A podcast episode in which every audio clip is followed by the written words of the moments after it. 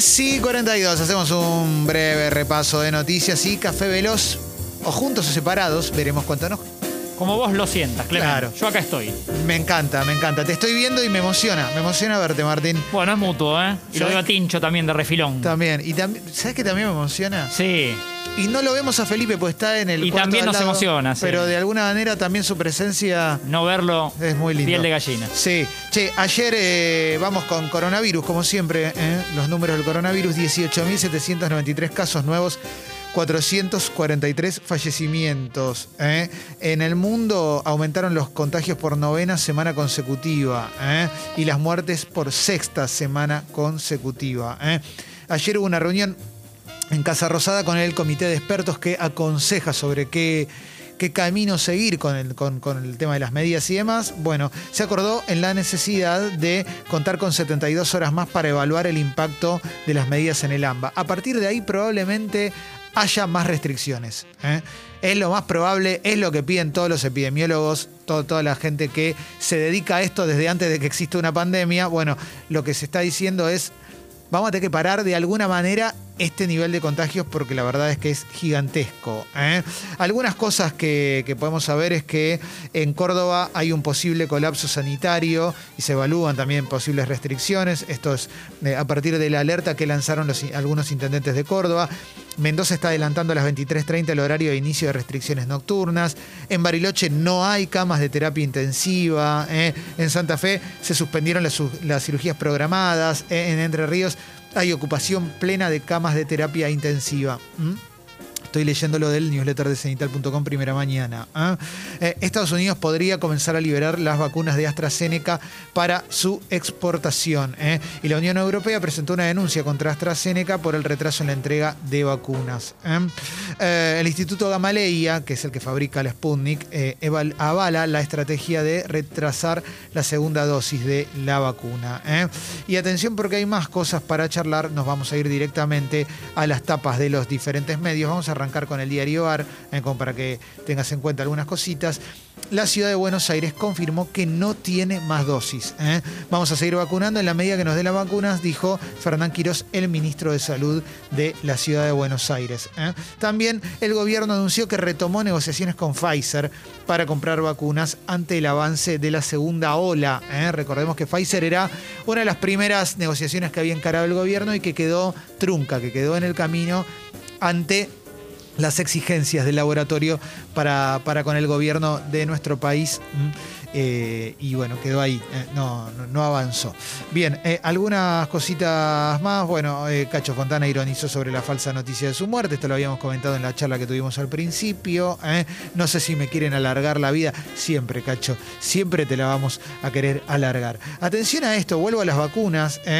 Solo llegó el 15% de las dosis de vacunas de los contratos que se firmaron. Esta es la demora que tienen los laboratorios en, en entregar las vacunas que se compran. Generalmente la negociación es así, es te voy a comprar 30 millones de vacunas. Bueno, te mando 300 mil.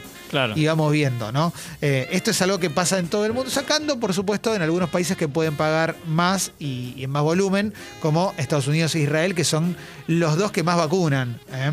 Eh, a ver, más cositas, más cosas. Me voy de la etapa del diario AR, me voy a la etapa de Infobae. ¿eh? Daniel Goyán, ministro de Salud de la provincia de Buenos Aires, dijo, por suerte ahora las autoridades de la ciudad de Buenos Aires están preocupadas por la realidad. En la víspera de nuevas restricciones, el ministro de Salud se refirió irónicamente al giro en el discurso del gobierno porteño y pidió volver a trabajar en conjunto para bajar la circulación de la gente. Yo creo que si eh, se pone irónico, no es la mejor manera de trabajar en conjunto. Eso es como lo primero que, que- que se me ocurre, ¿no? Eh, en un Y momento así, siempre hay que tratar de dar el ejemplo. Ayer el presidente dijo, labure- laburemos, dijo, trabajemos en conjunto, corramos un poco la discusión política de esto, tratemos de no contagiarnos.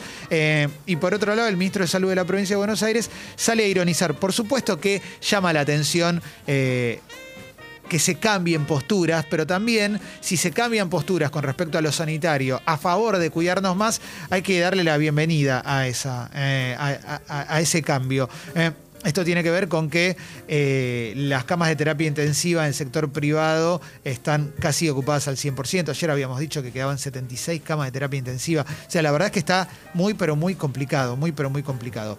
Em, a ver, más cositas, más cositas eh, que vamos encontrando. En la provincia de Buenos Aires hay municipios que tienen ocupación de camas al 90%. ¿eh? Esto lo estamos viendo en Infobae. También San Luis y La Pampa se quedaron sin vacunas. ¿eh? Buenos Aires es la provincia con mayor cantidad de dosis. A ver, más cositas, más cositas que vamos encontrando ¿eh? por las tapas de los diferentes medios. Nada que ver, pero corto, ¿eh? brevemente, con algo chiquitito. Y es que hoy Nicky Nicole se convierte en la primera artista argentina en cantar en Sí. el show de Jimmy Fallon. De Ese Rosario al mundo. Exactamente, ese programa tan pero tan popular que lo han intentado copiar acá inclusive y demás, digo, Germán Pavlovsky lo quiso copiar y, y- y que es muy popular, es un formato que allá es un formato clásico, el del late night, el conductor con la banda, qué sé yo, bueno, el de Jimmy Fallon... Petinato hizo algo parecido, ¿no? Acá. Sí, sí, En su momento. Petinato fue de los primeros que quiso hacer un late night acá. Y, Que para mí el perfil más o menos le daba. Sí, para mí lo hacía bien. Para Sí. mí lo hacía, lo hacía muy bien Petinato. Dicho esto, el de Jimmy Fallon se ha convertido en el más popular. Es el, el de Jimmy Fallon es el que es el heredero del de Johnny Carson, digamos. Es el mismo. Es cuando Johnny Carson fue el, el original, es como el, el mejor, y después se fue. No me acuerdo que eh, después vino Jay Leno y después pasó a, a Jimmy Fallon. Sí, sí. Bueno, Es el programa eh, o sea, visto y, y al que todos los famosos quieren ir. Totalmente. Bueno, Nicky Nicole tiene 18 años, esta chica de Rosario, que la está rompiendo por todos lados y, y va a estar hoy cantando guapo o traquetero, ahí en el, en el show de Ahí lo tenés. Fallon, Andá a ¿eh? buscarla al ángulo, ¿no? Sí, así que después lo vamos a ver por todos lados. De hecho, el otro día lo veía, veía una story de Fecito, nuestro querido Fez, que, que trabajó con nosotros hasta hace poco y está en Spotify, en la cual había subido una foto de Times Square con esas publicidades digitales Sí. que, que ocupan todo un edificio. Carteles luminosos. Sí, con Duki.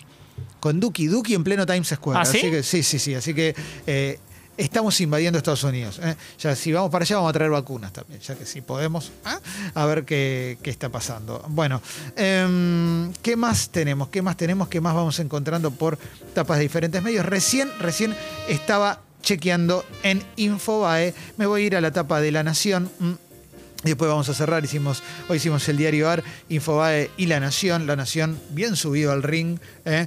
y pone eh, grande en tapa el gobierno anunció que retomó las negociaciones con Pfizer, lo confirmó la asesora presiden- presidencial Cecilia Nicolini, luego del diálogo trunco con la farmacéutica durante la gestión de Ginés González García, lo que habíamos contado recién, ¿eh? ella dijo posiblemente podamos avanzar. Bueno, ojalá que puedan avanzar, ojalá que, que- que- o que cambien las condiciones, o que, no sé, que se, que se hagan lo necesario para que lleguen más vacunas. Sí. Es tan simple como eso. ¿eh? Brasil rechaza la Sputnik ¿eh? y, Rusia, y en Rusia hablan de decisiones políticas. Lo de Brasil es increíble.